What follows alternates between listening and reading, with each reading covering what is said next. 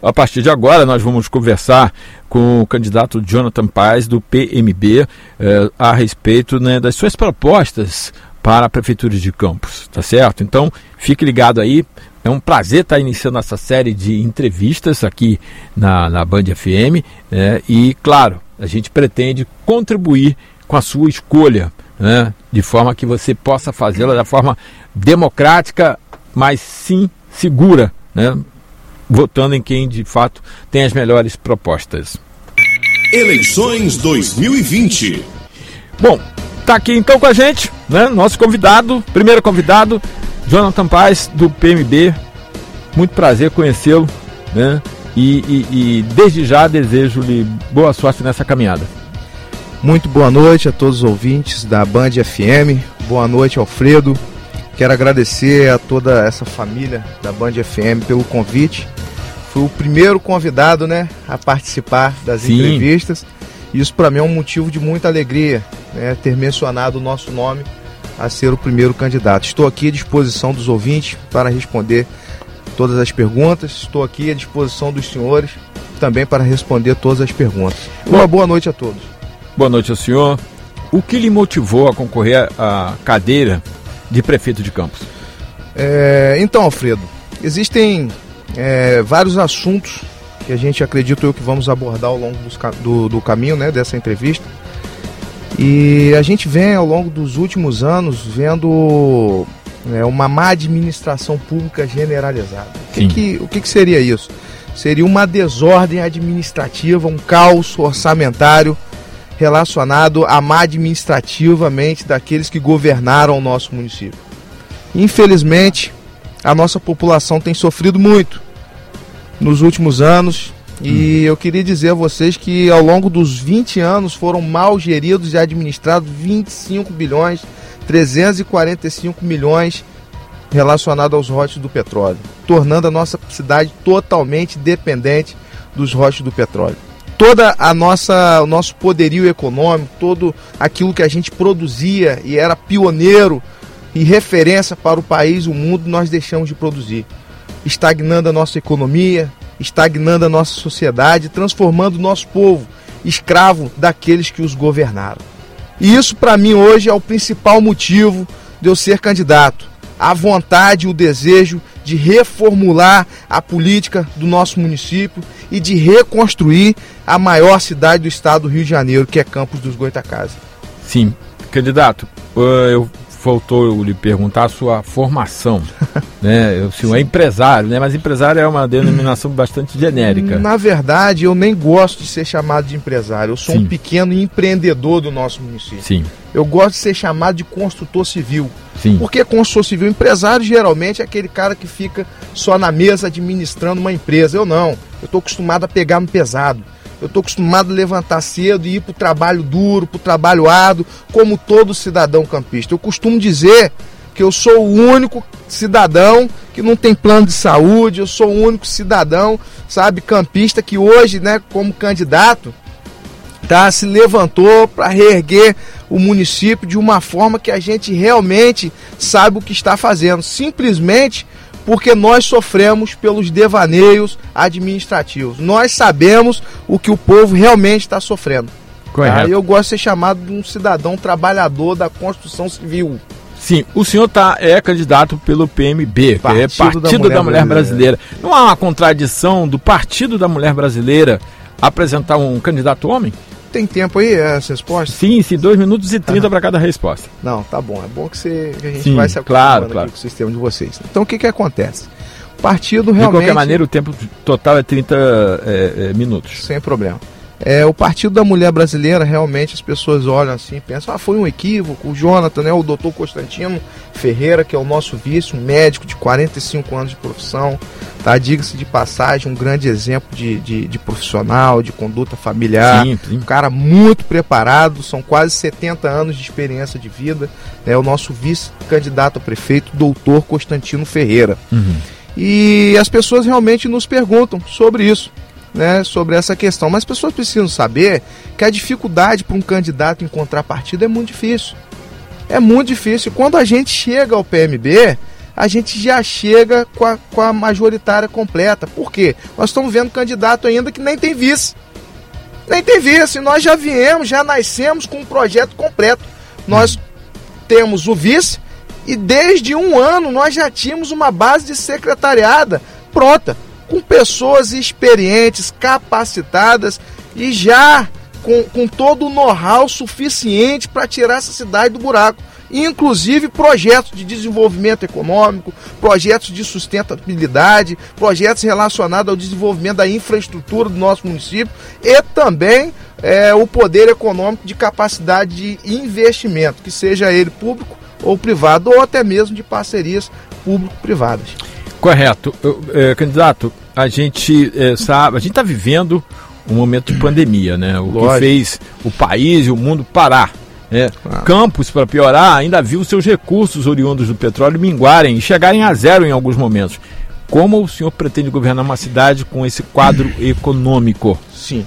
Deixa eu falar uma coisa para os senhores. É, não sei se vocês sabem, eu vou dar o exemplo do nosso país. O nosso país está em pandemia, mas o PIB brasileiro, o Produto Interno Bruto, a balança comercial do nosso país, ela foi favorável. Por que, que ela foi superavitária? Por causa do agronegócio. O agronegócio do nosso país o, hoje. O, o, senhor, me desculpe, certo, é, lógico. É, o, o PIB não está superavitário nesse momento. Não, sim. Você está falando sim. de um setor superavitário, não, mas o PIB não, geral não, não. Não, não, exatamente o contrário. Os setores da economia do nosso país foram deficitários em 23 bilhões de reais. Sim, a agricultura Porém, é a agricultura foi superavitária em 46. Se você dividir o superávit com o déficit orçamentário, a gente ainda tem um superávit de 23 bilhões de reais do primeiro semestre. Sim, mas a, ainda pandemia, não há um fechamento do PIB no sim, ano. Os seis primeiros meses a gente tem. Quando fechar o ano, a gente vai saber Sim. o que sucedeu. O que a gente tem o dado é dos primeiros seis meses do nosso país. Ainda Sim. não fechamos o segundo semestre. Então, o primeiro semestre da balança comercial do nosso país, ela é superavitária. Eu estou dando um exemplo que ela foi superavitária por causa da produtividade agrícola Sim. do nosso país. A indústria agropecuária, também conhecido como agronegócio. E o grande questionamento que eu sempre faço a todos aqueles que governaram a nossa cidade, que por causa dos recursos do petróleo,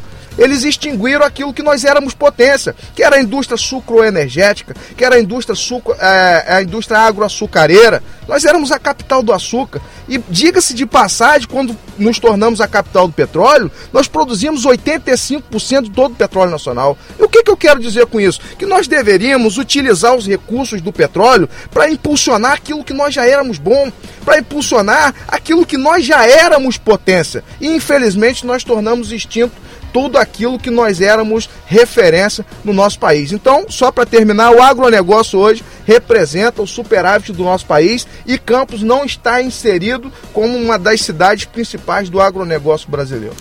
Outra pergunta: vários setores criticaram as medidas de isolamento social né, ainda falando sobre a questão certo. da pandemia, dizendo que foram exageradas. Qual a sua opinião a respeito? O maior problema para mim relacionado à pandemia foi o que sempre acontece em todas as pastas dentro da administração pública da nossa cidade, a má gestão pública. Se você olhar, por exemplo, não só em Campos, mas em todo o estado do Rio de Janeiro e em vários estados do nosso país. Eu quero dizer aos senhores que hum. não faltou recurso para os estados e os municípios combaterem a, a pandemia, o Covid-19. E nós vimos aí claramente governadores, como o caso do estado do Rio de Janeiro, tá? que hoje estão sendo, é, está sendo né, banido da política por, pelo mau uso. Compraram respiradores a preços exorbitantes. Tá? E um mau uso também do protocolo. Eu não sou é, técnico da área de saúde, mas converso muito com o doutor Constantino Ferreira e uma das grandes reclamações que ele tem mencionado comigo foi é, o mau uso do protocolo, onde que o cidadão com a Covid deveria ter sido tratado imediatamente, não esperando no momento de maior dificuldade, quando ali já não conseguia mais respirar, tá? E na maioria das vezes já, já iria para UTI ser entubado. Então destaco o mau uso do dinheiro público e aqueles que locupletaram dinheiro público utilizando a Covid tá, para angariar recursos para fins próprios. Campos não comprou respirador e logo de imediato fez o centro de combate é, é, é, de controle né, ao, ao, coronavírus. Certo. Não é? Nesse sentido, o, o, o, qual a sua opinião? Alfredo, eu vou ser bem claro, eu quando tive Covid eu fui lá no São José Tá? Eu sou um trabalhador, como todo cidadão São José de, de, e cheguei lá, não tinha exame para fazer em mim. Então não tô falando o que eu acho, que eu penso, não. Eu tô falando o que eu senti na pele. Eu tô falando aquilo que eu e grande parte da sociedade campista sentimos na pele. Tá? Eu fui no São José, eu fui lá na Beneficência Portuguesa e a resposta que eu tive da médica foi o seguinte: Ó, oh, meu filho, você está muito bem, tá com Covid, mas está muito bem, vai tomar um remedinho, tá? E nós só vamos fazer o exame se você estiver aqui quase morrendo.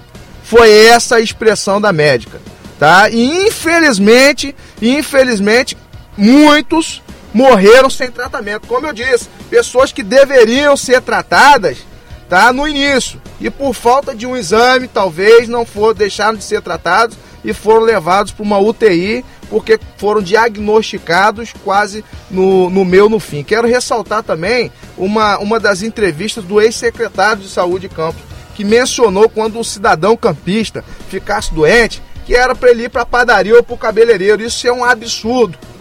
Isso é um absurdo que fizeram e fazem com a nossa população. O meu vice, doutor Constantino Ferreira, por amor à sua população lá de Travessão, aonde ele trabalha há mais de 30 anos, mesmo ele tendo quase 70 anos de idade, ele estava prestando três plantões semanais de 24 horas.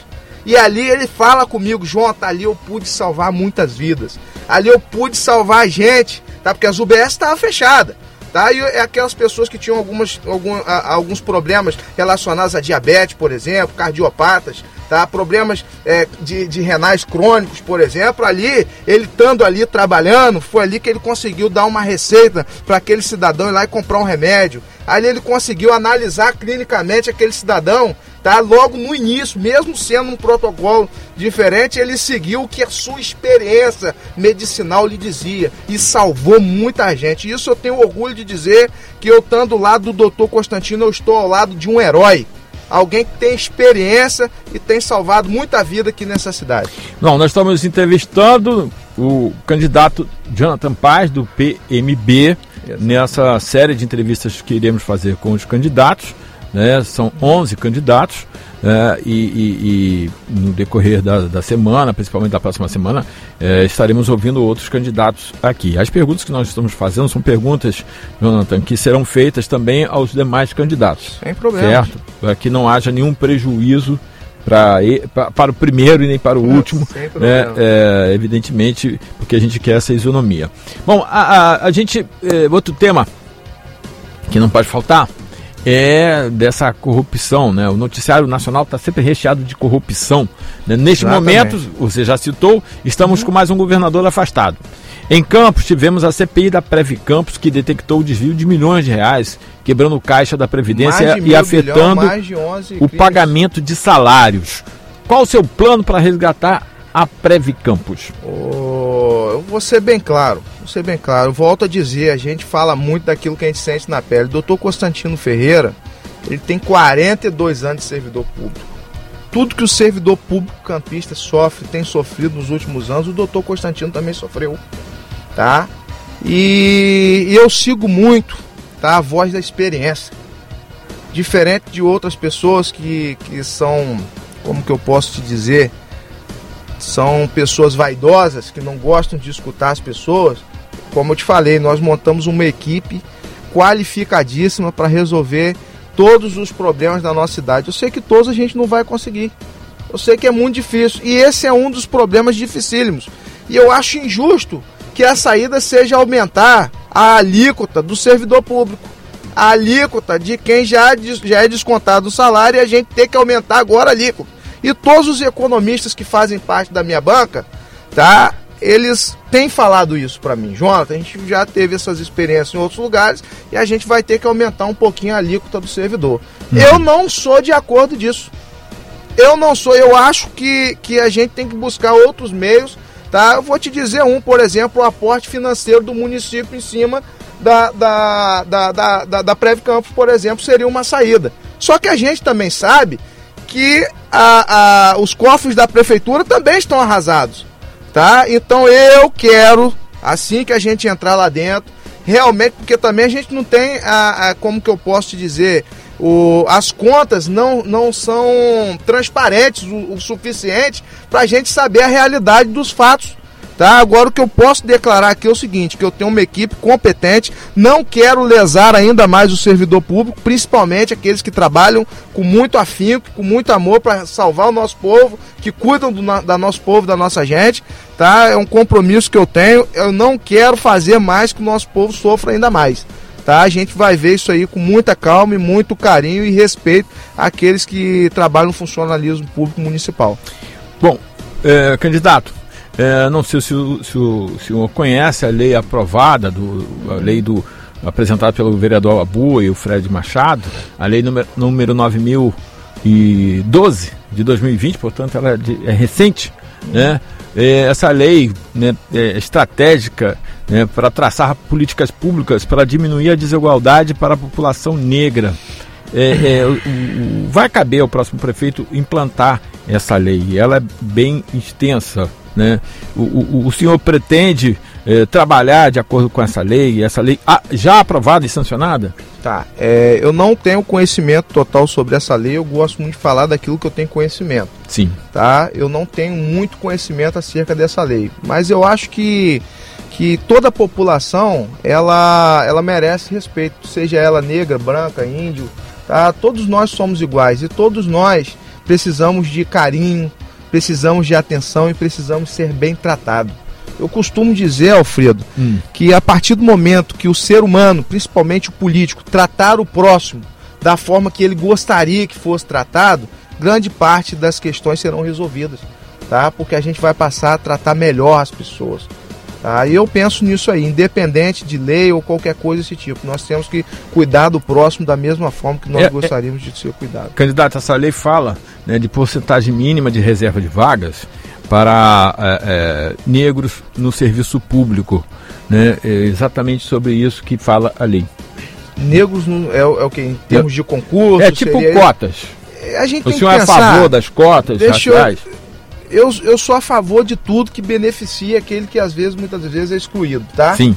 Então, se é uma forma da gente combater desigualdade social, racial, que seja, tá? A gente tem que lutar contra isso.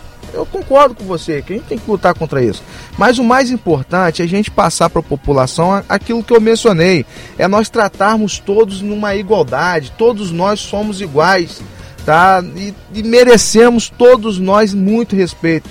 Mas, ah, mas é, quando o, o, político fala, me permita, é, que falar. todos são iguais né, perante a lei, é, obviamente claro. perante a lei são, né, mas na prática a gente percebe que não é isso que ocorre, tanto que a gente, o senhor mesmo já citou situações claro, né, é, é, que precisam ser combata, é, claro. combatidas. Né, não se falando apenas de, de, de, preconceito, mas no sentido das oportunidades.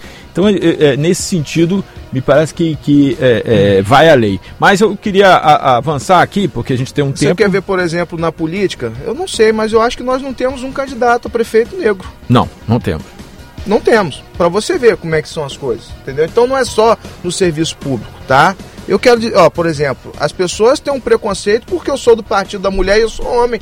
Sou um candidato homem, mas eu tenho esposa, eu tenho mãe. Então o preconceito existe em qualquer lugar, tá? Eu acho que o principal motivo por exemplo, vou te dar o exemplo do, do, do ex-presidente do Supremo Tribunal Federal, Joaquim? Joaquim, Joaquim Barbosa, negro. Mas não Cara, foi uma exceção ali? Cara, se você observar, esse, essas questões ela, elas são de, de, de, de, extrema importância e muitas das vezes são tratadas em relevância. Entendeu? Eu acho que, que, de coração, a minha família, o meu avô era negro. Sim. Entendeu? A minha, minha bisavó era índia.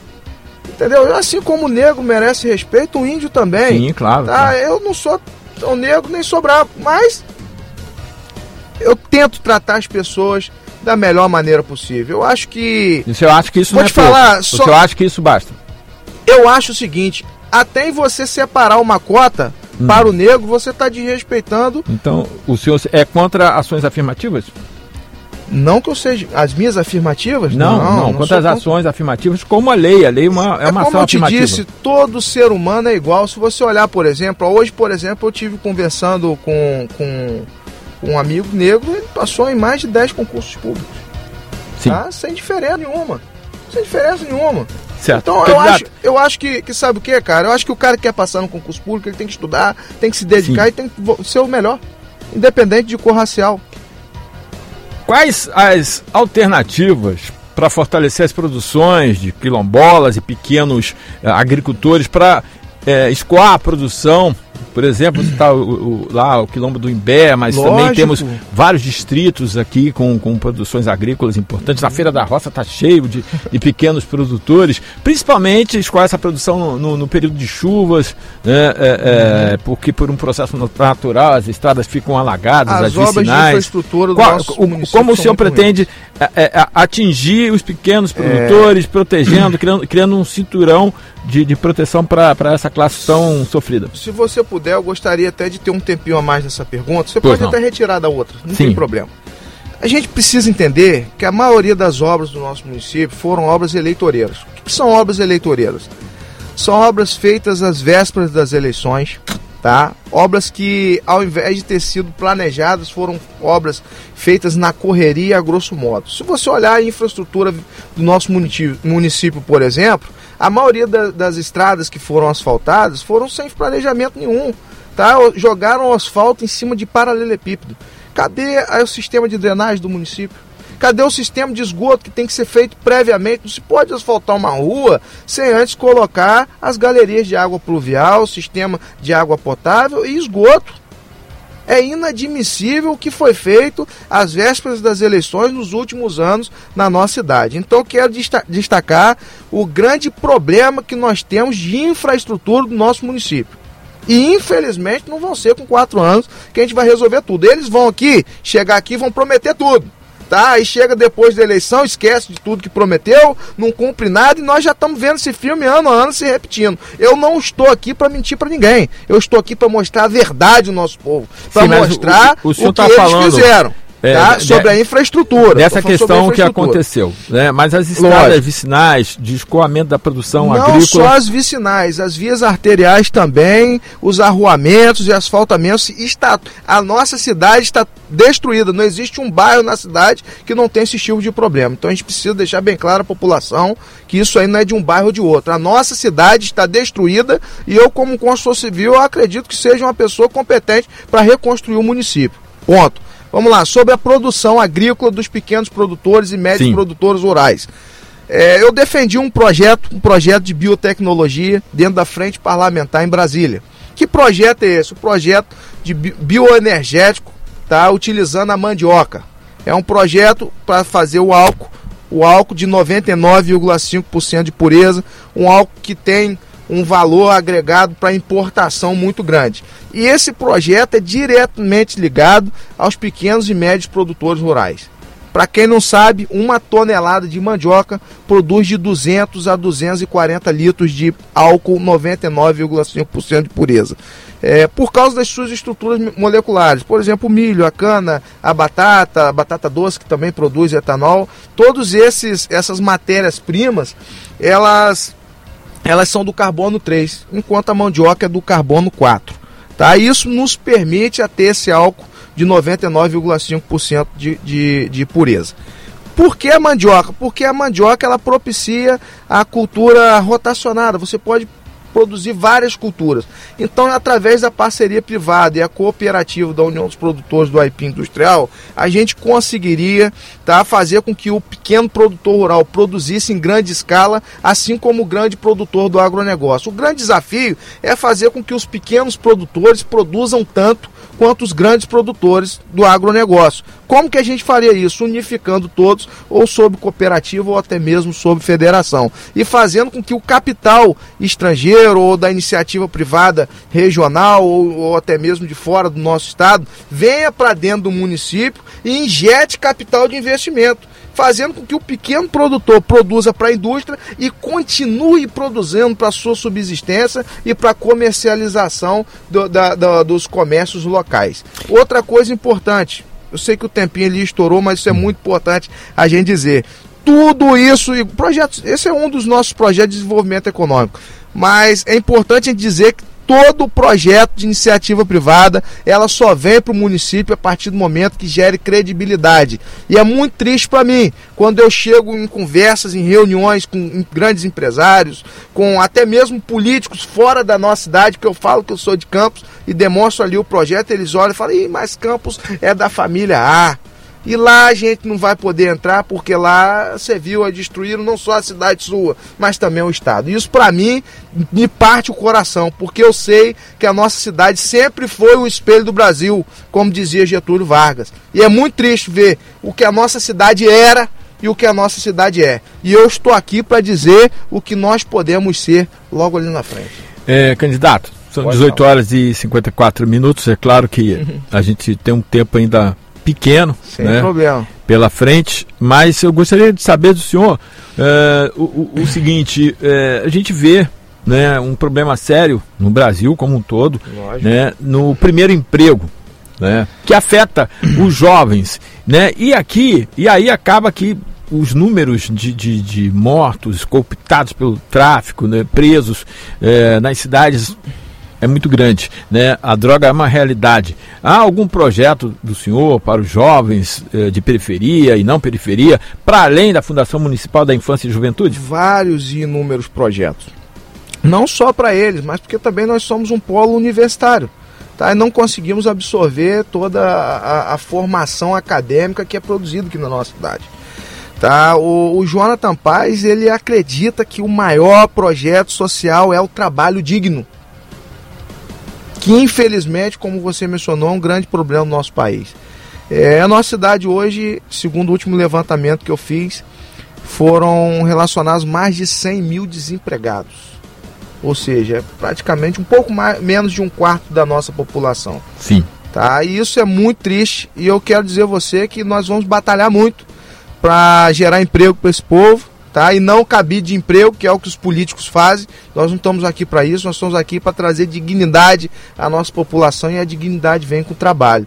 Nós temos inúmeros propósitos, propostas e projetos que eu gostaria de quando vocês quiserem ter uma outra oportunidade Sim. só para vir aqui a, apresentar é, projetos. Até o, apresentar o projetos fazer de desenvolvimento, que a gente, sustentabilidade. A gente fez uma, uma grade, uma agenda né? E havendo folga nessa agenda, certamente a gente vai retomar né, com, com os senhores essa conversa que é muito importante para a comunidade. É, aplicar dados técnicos, mostrar conhecimento técnico, é muito difícil você falar de sustentabilidade, desenvolvimento social, desenvolvimento econômico, sobre obras de, de desenvolvimento de cunho, por exemplo, as obras de infraestrutura que são necessárias, falar sobre o plano diretor da nossa cidade que está mais de, de 50, 60 anos, tá? e ninguém terminou esse plano diretor, ninguém está preocupado com isso. Então a gente tem capacidade, conhecimento e tem conteúdo para proporcionar tá um bom trabalho à nossa população. Volto a dizer, o Jonathan Paz, junto com o Dr. Constantino e a sua equipe, tá, estão preparados para reerguer esse município. O senhor é a favor dos incentivos fiscais?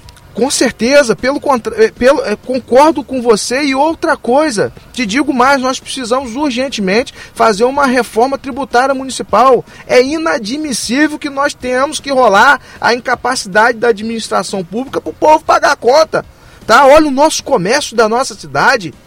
Olha o que aconteceu, tá tudo indo para falência. Tá? E como eu disse, se, se vo, eu tô aqui para mostrar a verdade, mostrar, apontar saídas. Vai ser fácil como eles fazem? Falam? Não, vai ser muito difícil. Mas nós estamos aqui para reerguer essa cidade. Nós estamos aqui para reerguer esse município. Eu sou a favor da reforma tributária municipal, tá? Que reformule tá? o, plano, o plano tributário, que também se reformule as alíquotas, que reformule os incentivos para que a gente consiga trazer de novo essas empresas para o nosso município. E sobre a reforma administrativa, todos os prefeitos debatem muito a reforma administrativa, mas ela pouco avança. Cara, tá aqui, ó. Eu tenho aqui, ó eu vim cheio de papel pensando que tinha uma Sim. pasta pra gente falar, mostrar dados. Eu gosto muito de falar e mostrar esses conteúdos. Nosso tempo está esgotando, é, candidato, tá aqui, ó, por favor. Tá vendo? Olha quantas secretarias nós temos na prefeitura. Secretarias e subsecretarias. E aqui eu vou falar, sabe quando que isso começa? Agora nas eleições, quando eles fazem acordo com os partidos. E aí sabe como que eles fazem acordo com os partidos? Rifam as secretarias. Enquanto o Jonathan Paz quer reduzir o número de secretarias. Reduzindo o número de secretarias é o quê? Reduzindo cabine de emprego reduzindo o empregalismo fantasma. Tá? Eu só tenho um partido. Por que, que eu só tenho um partido? Porque eu quero chegar aqui e falar a verdade. Agora, se eu tivesse acordo com vários partidos, eu não podia estar aqui falando a verdade para os senhores. Então eu estou aqui para mostrar a verdade à população e dizer que nós iremos reformular a máquina pública municipal.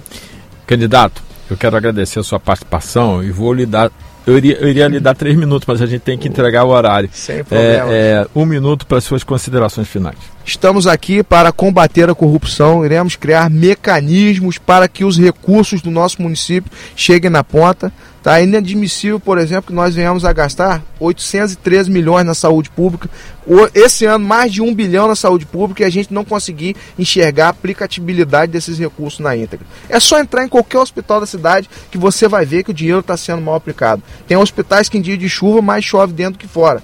Isso é inadmissível. Falta insumo, falta material e quem trabalha lá dentro trabalha insatisfeito porque muitas das vezes trabalha até sem receber.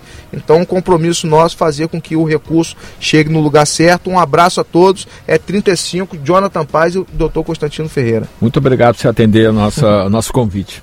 Estou aqui à disposição sempre. Se tiver outros candidatos querendo debater com a gente também, estou à disposição. Pode juntar todo mundo aí e vamos que vamos. Pode chamar mais gente também, sabatinar economista, engenheiro, bota todo mundo junto aqui chama o Jonathan Paz.